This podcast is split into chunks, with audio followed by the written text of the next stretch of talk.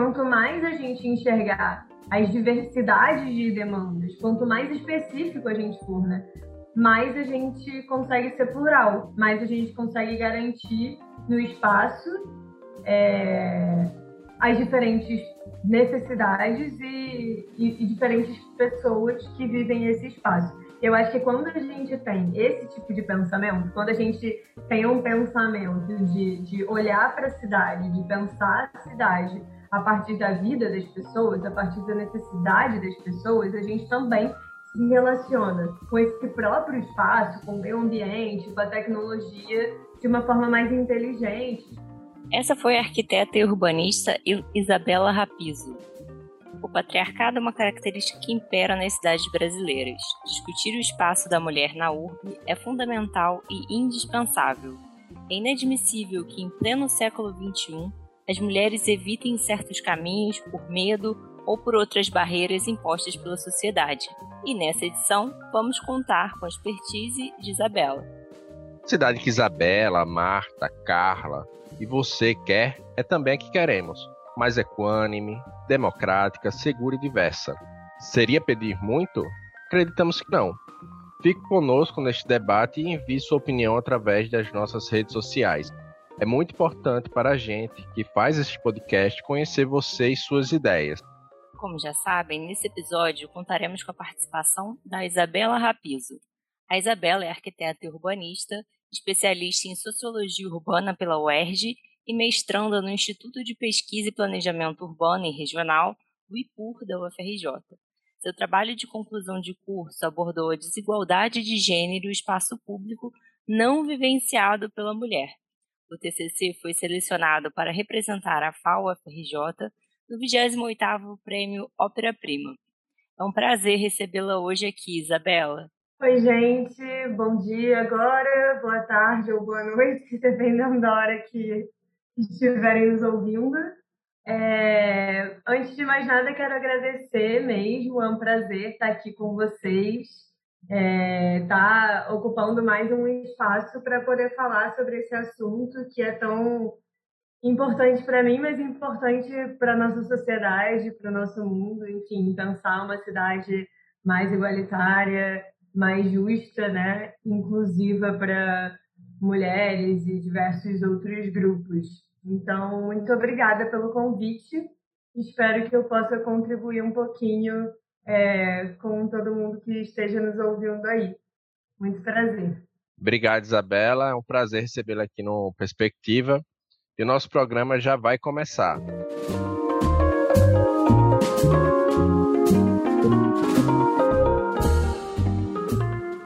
Isabela, o nosso modelo de cidade está longe de ser um modelo democrático. Infelizmente, as oportunidades e os investimentos são concentrados em determinadas regiões. Contudo, a vida urbana para as mulheres é ainda mais desafiadora. Pode falar um pouco das dificuldades vivenciadas pelas mulheres nas cidades? É, sim, Nicolas, eu entendo que a cidade ela não é um espaço cenário, né? Ela não é um palco para a história das nossas vidas. Ela é, na verdade, parte da nossa vida. Ela é parte da construção da nossa sociedade. Então, ao mesmo tempo que a cidade ela é de alguma forma uma representação das nossas estruturas, da forma como a gente se organiza socialmente, ela também produz e reproduz essas relações. Ela faz, na verdade, a manutenção dessas relações, né? Então, infelizmente, eu acho que uma cidade 100% igualitária, ela não seria possível na estrutura de sociedade que a gente vive hoje. Não só porque, quer dizer, isso não quer dizer que a gente não tem que lutar por isso, né? Por chegar nesse lugar é, isso é algo que a gente tem feito diariamente, né? Mas é, não só porque as oportunidades e os investimentos eles estão concentrados em regiões específicas, mas também porque esse espaço da cidade ele é pautado pelo que nós somos. E nós somos uma sociedade de classes, machista, racista, LGBTfóbica, capacitista, gordofóbica. Enfim, uma sociedade que está estruturada em diversas opressões e desigualdades. Então, é, eu entendo que as dificuldades vivenciadas pelas mulheres na cidade, elas são as dificuldades vivenciadas pelas mulheres, ponto, né? É, por serem mulheres em uma sociedade que não as vê de uma forma igualitária. Então, as nossas dificuldades na cidade, eu entendo, elas estão em todos os aspectos das nossas vidas e das estruturas da cidade. É, estão na impossibilidade de moradia digna, na impossibilidade de acesso a saneamento básico, na impossibilidade de deslocamento na cidade de uma forma segura e saudável, é, na inexistência de espaços públicos de lazer focados na vivência das mulheres, na falta de representatividade nos nomes das ruas, nos monumentos, é, na falta de mulheres em cargos de poder e decisão sobre a cidade. E vários desses aspectos, é claro, também afetam homens, enfim, também afetam a todas as pessoas que vivem a cidade, mas afetam especificamente as mulheres, porque a gente vive sob demandas e responsabilidades sociais diferentes. Você falou agora um pouquinho sobre o espaço público, né? E no seu TCC você fala sobre o papel das mulheres trabalhadoras, né? A relação dessas mulheres com os espaços privado e com o espaço público, né? Você pode falar mais um pouquinho sobre essa ocupação do espaço da mulher na cidade? Sim, Marta. É, como eu estava começando a dizer agora, né? Assim, é, não tem como a gente antes de tudo, né? não tem como a gente fazer um recorte de gênero para pensar a cidade, espaços públicos, privados, coletivos, é, ou qualquer outra coisa, sem a gente considerar essa pluralidade de mulheres e de vivências, já que a nossa sociedade é esse emaranhado de relações de poder diversas, né? Então, eu trago sempre o conceito da interseccionalidade para que a gente possa olhar para essas opressões e para essas vivências considerando que elas estão sempre em cruzamento, né? E que assim elas criam novas camadas de impedimentos na vida das mulheres. Então, fazer um recorte de gênero nunca pode ser algo isolado. É, falar de gênero precisa ser falar também de raça, de sexualidade, de diversidade de corpos, porque todas essas estruturas se sobrepõem na vida real das pessoas no nosso dia a dia, né? Então, a partir daí, todas as mulheres elas estão, na minha visão, né, colocadas sob um mesmo imaginário ideal e convenhamos ideal do que é ser mulher, mas a maioria delas, na verdade, jamais poderia se encaixar nesse imaginário. Então, esse imaginário é construído historicamente e vai tentando definir até hoje, desde as nossas responsabilidades sociais maiores até coisas que deveriam ser ínfimas, como azul ser cor de menino, rosa ser cor de menina, né? Isabela, é, a cidade é o espaço do, do encontro, do convívio, mas também é um espaço de disputa. Isso ficou claro na, na sua resposta. É, há, há, disputas é, sociais, de gênero também. E a gente estava falando um pouco do, dessa ocupação da, da mulher na cidade, mas como a gente pode falar dessa ocupação e ao mesmo tempo discutir a jornada muitas vezes dupla, tripla de trabalho, como a mulher pode ocupar a, a cidade, a urbe, se tem uma carga de trabalho tão puxada, forçada. É, é, as diversas jornadas de trabalho elas criam um impeditivo muito prático, né, para se viver a cidade. É o impeditivo do tempo, porque se você está o tempo inteiro trabalhando em diferentes tipos de trabalhos, você não tem tempo para realizar mais nada, você não tem tempo para realizar lazer, você, enfim, não tem tempo. É... E também o impeditivo da, da falta de disposição, né? de, de energia, porque você está o tempo inteiro gastando a sua energia em determinados tipos de trabalho, do cuidado, do, do, da manutenção da casa, da manutenção da vida, do trabalho remunerado, enfim, todos esses é, a possibilidade da ocupação do espaço, né? a possibilidade de, de viver a cidade, ela, ela ela é diretamente influenciada pelo quanto de tempo, disposição, segurança, é, é, possibilidade de caminhos, de deslocamento, de, de espaços próximos da sua casa serem ocupados e etc. Então, é, para mim é muito claro que, que as mulheres, o, o, espaço público, o espaço da cidade, ele é negado a mulheres trabalhadoras de uma forma ainda mais intensa, né? Porque o espaço da cidade, ele para essas mulheres é na verdade sempre espaço de trabalho. E você acha que essa cidade, pensada para todas e todos, ela poderia oferecer, né, não só uma melhor qualidade de vida, mas também ser ambientalmente mais sustentável? Acredito que sim, Marta. É, eu costumo dizer que hoje a gente, historicamente, a gente tem um pensamento de cidade que ele tenta ser generalista, né? Que, que acha que um modelo vai conseguir dar conta das diferentes demandas de todas as pessoas que vivem nesse espaço.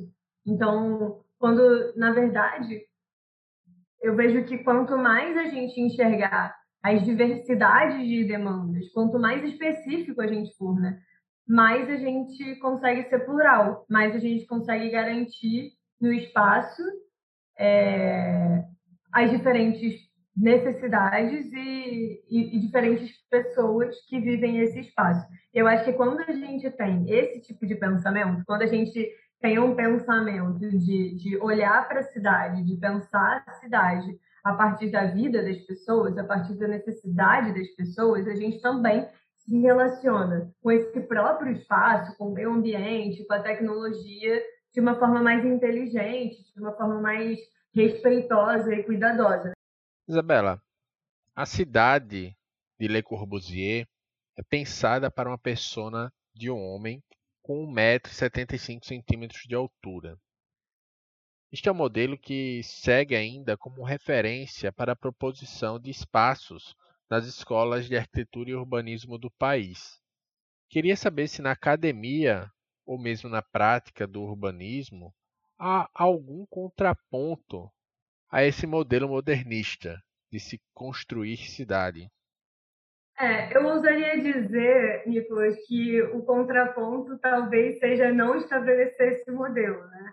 É, considerar que é a partir da diversidade que a gente precisa pensar o espaço e não da homogeneização, assim. Então, o corpo do modulor, né, do, do modelo do Le Corbusier, enfim, ele não é o meu corpo. Ele não é o corpo da trabalhadora doméstica periférica, ele não é o corpo de uma mulher grávida, ele não é o corpo da maioria das pessoas que ocupam a cidade. Então, para mim, utilizar esse modelo, ele, ele pode ser utilizado, né? A gente pode utilizar esse modelo, mas, na verdade, para quebrar paradigmas, para a gente entender que, que não é a partir desse único corpo que a gente consegue construir um espaço digno, de, diverso, democrático, né? Bacana.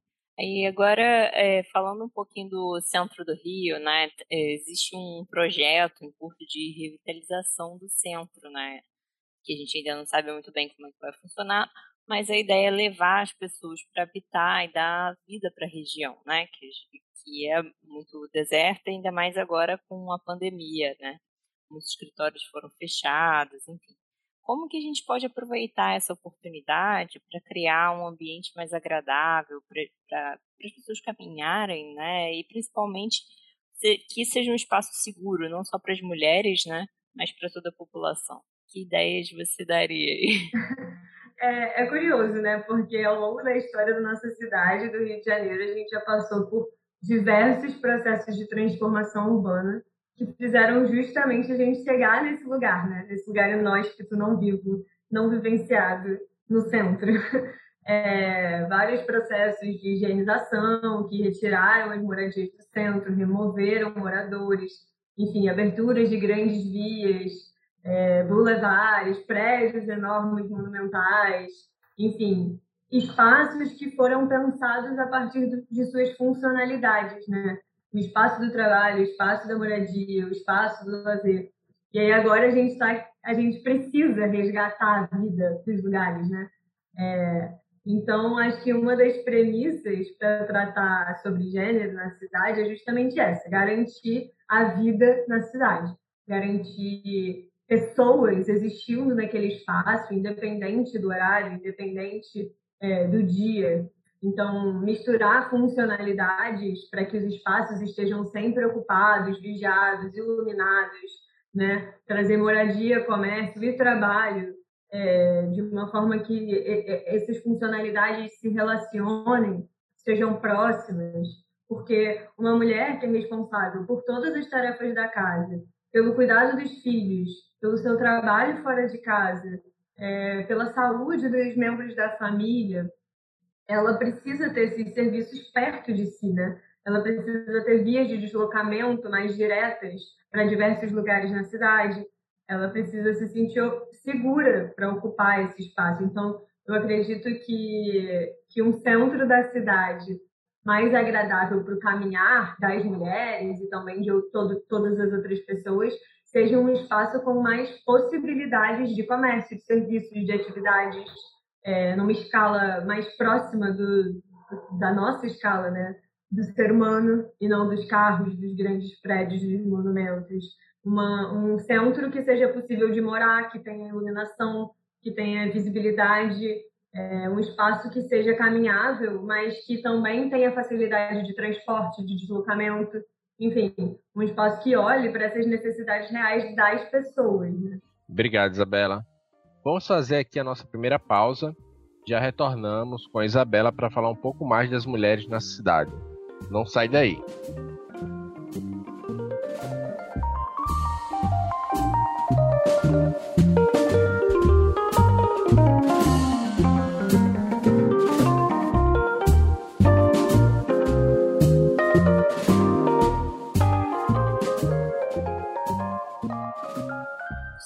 Volta com Perspectiva. E nesse 14 episódio, é, a gente recebe a Isabela Rapizo para discutir a ocupação da mulher nas nossas cidades. Isabela, no primeiro bloco ficou clara que a vida na cidade para as mulheres não é muito fácil, né? O que a gente já sabia. Além de ser marcada por desigualdades, né? E você também já chegou a falar um pouquinho sobre a questão da diversidade, né? Quando a gente coloca essa, essa perspectiva da diversidade, a situação fica ainda pior, né? tem algum dado ou alguma outra informação que, que retrate a ocupação das mulheres na cidade?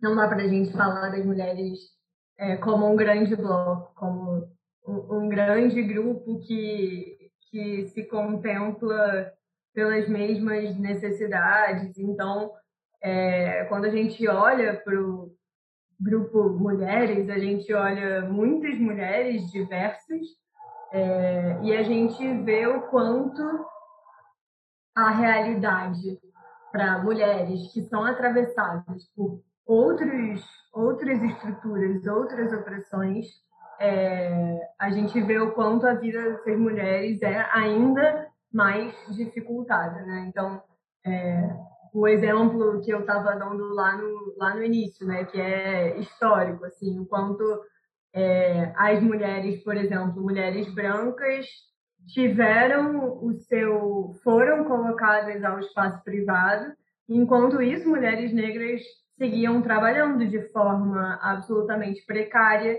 e construindo uma relação, né, sendo colocadas em uma relação de poder diretamente, inclusive com outras mulheres, mulheres brancas.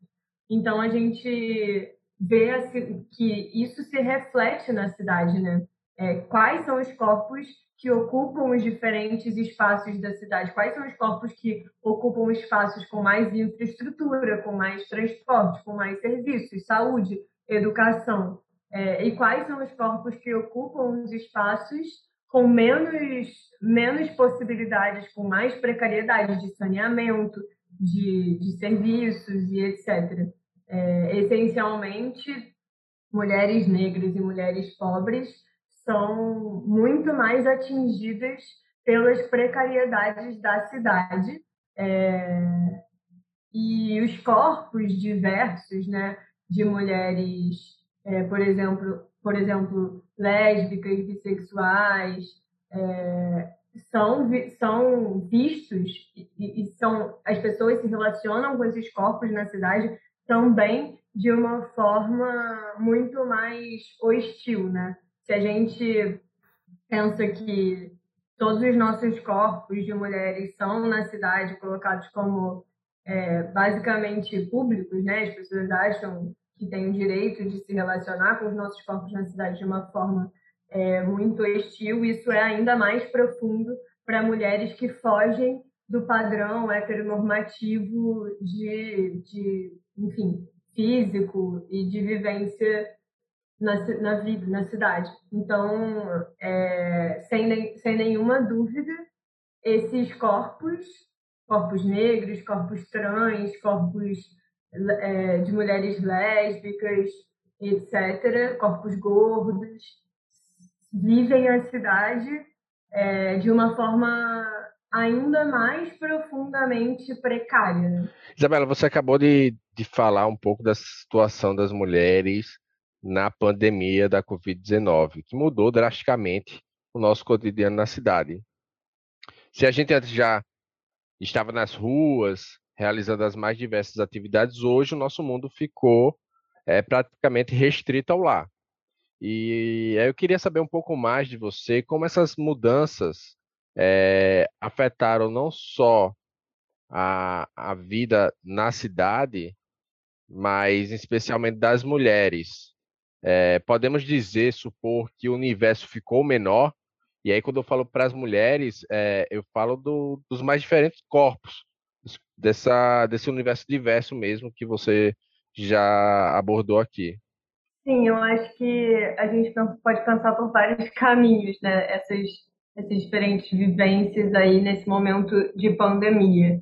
É, acho que eu estava até procurei aqui um dado que eu tinha visto recentemente, que eu acho que é interessante para a gente pensar essa relação. É, do quanto nesse último ano, né, o ano da pandemia, é, a participação das mulheres no mercado de trabalho foi de 14% menor do que no ano anterior, né, de 2019. Então, isso representa mais de 8 milhões de mulheres é, que passam a estar sem trabalho, sem emprego, na verdade, é, nesse a partir desse momento pandêmico, né? Então, a, isso já mostra para gente o quanto o espaço do lar, né, o espaço privado da casa, ele é para as mulheres ainda mais intensificado enquanto um espaço de trabalho, né? Porque se tudo o que acontece na família, na vida, na estrutura de vida das pessoas se volta para dentro da casa, essas responsabilidades que socialmente são designadas às mulheres, elas são é, ainda maiores, né? assim, em tempo, em quantidade, é, é, em desgaste emocional, inclusive, né? Assim, é, a gestão da casa ela se torna muito mais complexa a partir do momento em que a gente tem todos os, os moradores e todas as pessoas que, que constroem essa, que fazem parte dessa família nesse espaço é, confinados, né? E, e aí isso faz com que. Aí, isso, esse é um dos fatores que faz com que as mulheres percam os seus empregos fora de casa, né? Porque elas precisam dar conta desse trabalho é, reprodutivo de uma forma muito mais intensa, mas também porque muitas mulheres viviam trabalhos que eram necessariamente vinculados ao espaço da rua, por exemplo, como trabalhadoras ambulantes, é, que demandam, da, que necessitam da ocupação da rua para estar trabalhando, né? E aí o quanto é cruel a gente não ter apoio é, financeiro, inclusive para essas famílias que dependem desse do espaço da ocupação da rua para isso. É, mas pensando por outros caminhos, por outras vivências, né, o quanto, primeiro, é, a própria moradia não é um espaço é, garantido a todas e a todos na nossa cidade, na nossa sociedade. Então a gente pensa o quanto todo mundo estar nas suas casas, mas muitas pessoas não têm casas para estar, né? Então, como que isso também se aprofunda, porque traz ainda mais precariedade de vida para essas pessoas, é, mais risco, inclusive, de saúde nesse momento. É, a gente pode pensar também por um caminho de pessoas LGBT que muitas vezes o espaço da casa é um espaço de perigo, é um espaço de sofrimento, porque são pessoas que não são aceitas pelas suas famílias, é, e aí estão colocadas agora ainda mais em risco, né, de determinadas formas. Enfim, eu acho que a cada vivência que a gente que a gente olha, né, que a gente visibiliza, é, a gente vai perceber o quanto essa nova configuração de vida nesse modo de pandemia e uma pandemia absolutamente negligenciada é, e não não não gerida né pelo, pelo nosso governo de forma responsável é, impacta em todas essas estruturas Isabela, agora a gente vai fazer um exercício aqui de imaginação, porque a gente vai te nomear secretária de planejamento urbano. Se você fosse secretária de planejamento, tivesse carta branca, orçamento, tudo para realizar as mudanças urbanísticas que você quisesse, o que, que você empreenderia para tornar a cidade do Rio mais amigável para as mulheres? Meu Deus, imagine só.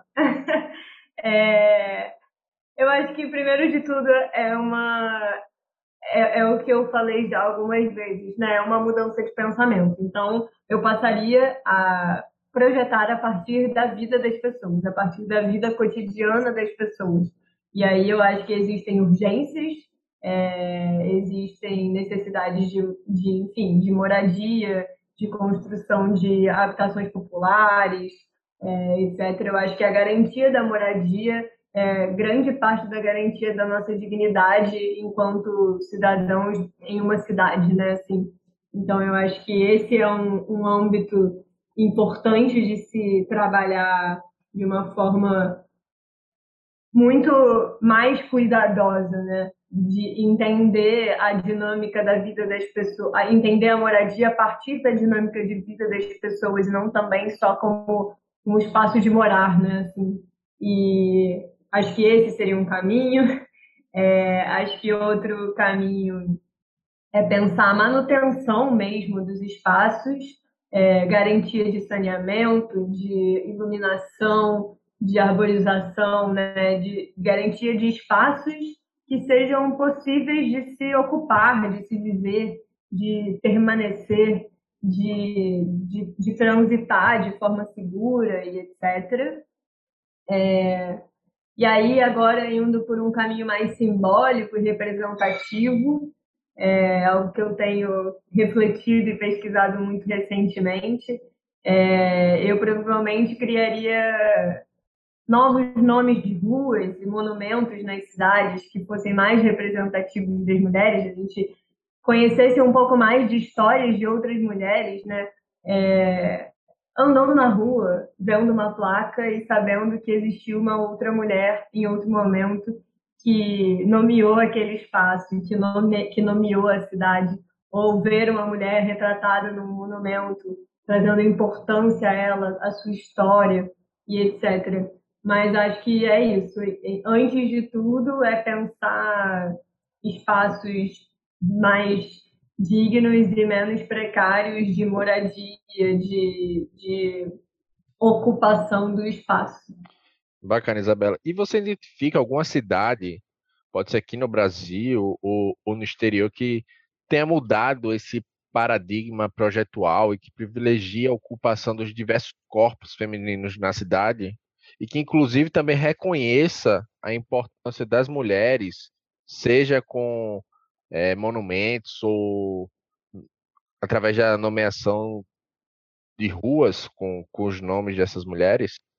Então, Nicolas, eu não vou te dizer uma cidade especificamente, mas algumas ações que eu já utilizei enquanto referência, por exemplo.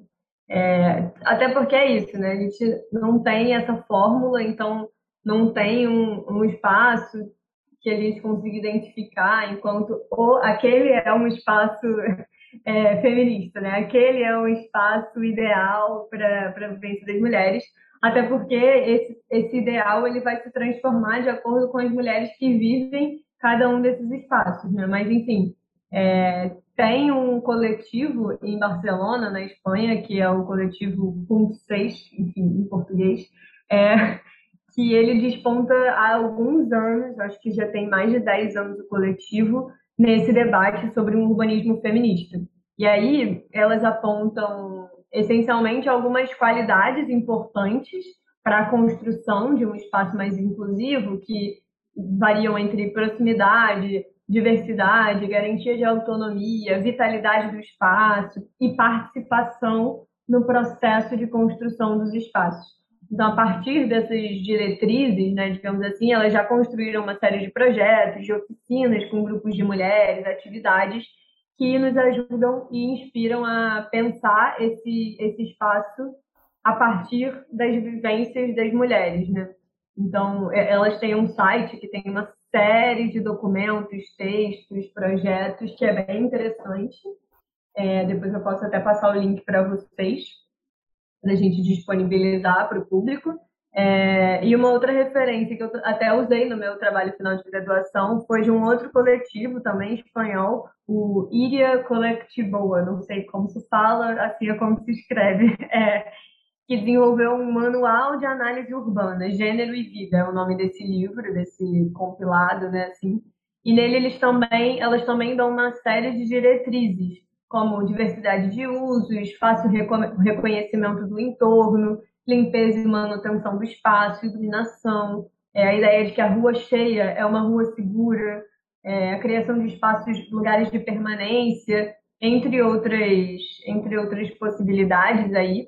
E aí elas elaboram uma ficha né, de, de análise mesmo do espaço, para a gente ter essas mínimas diretrizes em mente e consideram que, que essa análise ela precisa ser feita junto com a participação das mulheres que vivenciam esse espaço. Então, para além de ir lá olhar o espaço e analisar a partir dessas diretrizes, elas também fazem oficina com, com as mulheres dos bairros, etc., é, para pensar esse espaço também a partir dessa, da vivência de quem, de quem os utiliza. Então, essas são duas iniciativas espanholas que eu acho muito interessantes nessa transformação do pensamento, né? de, de olhar para o espaço a partir, de fato, da vida das mulheres e dos diversos corpos que ali habitam. Bacana. E depois, então, você passa, por favor, eh, para a gente esse, esse site, né, para a gente poder compartilhar. Bom, a gente está chegando ao fim de mais um episódio, mas antes da gente encerrar de fato, a gente tem o nosso quadro O que vem por aí, que é o momento que a gente pergunta para você, Isabela, e nós também somos provocados a falar o que, que pode vir ocupar a agenda não só da cidade, mas no campo arquitetônico e urbanístico. Então, Isabela, para você, o que que está vindo por aí? Olha, é, eu acho que essa, o que, o que eu acho que deve vir por aí, que precisa vir por aí, é até para além do campo arquitetônico e urbanístico, né? Que é vacina, porque a gente só consegue ocupar a cidade de novo se a gente puder estar junto nela, né? Se a gente puder ir para a rua, se a gente puder vivenciar os nossos espaços. Então, é, o meu desejo, na verdade, é que o que venha por aí seja vacina para que a gente possa plenamente exercer essa possibilidade de viver a cidade de novo. Marta, e o que vem por aí para você? Então, Nicolas, na, no episódio anterior, né, no 13 terceiro episódio aqui do Perspectiva, a gente falou sobre a resolução 64 do CGSIM, que é um nome enorme, né, Comitê para a Gestão da Rede Nacional para a Simplificação do Registro e Legalização de Empresas e Negócios, que falava basicamente sobre a classificação de risco né, no direito urbanístico. E essa medida, de lá para cá, ela foi revogada pelo Ministério da Economia, né, e agora a gente está na fase de o Ministério é, se propôs a criar um grupo com entidades da, da, sociedade, né, com arquitetos, urbanistas. Então, a gente acho que o que vem por aí é esse grupo de trabalho para a gente acompanhar o andamento dessa resolução, quais serão as novas normas, né, em relação a isso, ao, ao licenciamento urbano. E para você, Nicolas, o que está vindo por aí? O que está aí no seu radar? Marta, a revisão do plano diretor é o que está no meu radar. Entidades da sociedade civil organizada vão promover no dia 18 de março um primeiro debate sobre o tema. Há também o um chamamento da Prefeitura.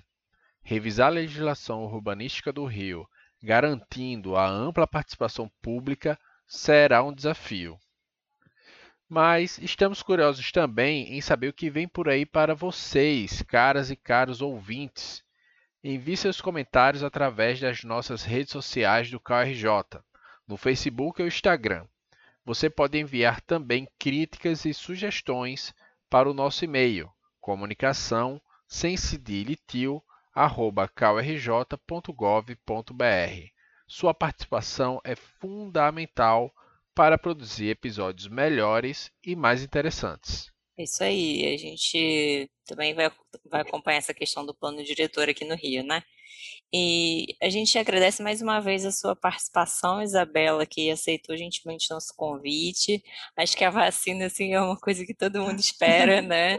E vamos torcer para chegar logo para ser organizado direitinho, porque realmente a gente quer voltar às nossas vidas como eram antes, nas né? nossas vidas normais, entre aspas, né? Muito obrigada por você aceitar nosso convite. Obrigada eu que o diga, é, foi ótimo. Espero muito ter contribuído com o debate, com a reflexão. É, acho que esse, esse tema é um tema urgente, né? Assim, a gente pensar a cidade a partir da diversidade. Então, fico muito feliz que vocês tenham me convidado é, que eu tenha podido estar aqui para dividir um pouco com vocês do que eu tenho pesquisado e refletido. A gente poderia ficar aqui o dia inteiro conversando, que ainda você tem muita coisa, mas que a gente coloque essa sementinha e a gente possa pensar essas cidades cada vez mais justas, mais igualitárias, mais diversas, que é como a gente é, né? Então, muito obrigada. A gente que agradece. E o Perspectiva fica por aqui. A gente agradece a você, Isabela, e a todos que nos acompanharam até aqui. Esperamos que você tenham gostado do tema e da conversa de hoje e até o próximo episódio. Obrigado, Isabela. Obrigado também, Marta. Lembre que os novos episódios do Perspectiva, podcast do Caldo do Rio de Janeiro, agora são disponibilizados na terceira quarta-feira do mês. Um forte abraço a todos e todos. Tchau.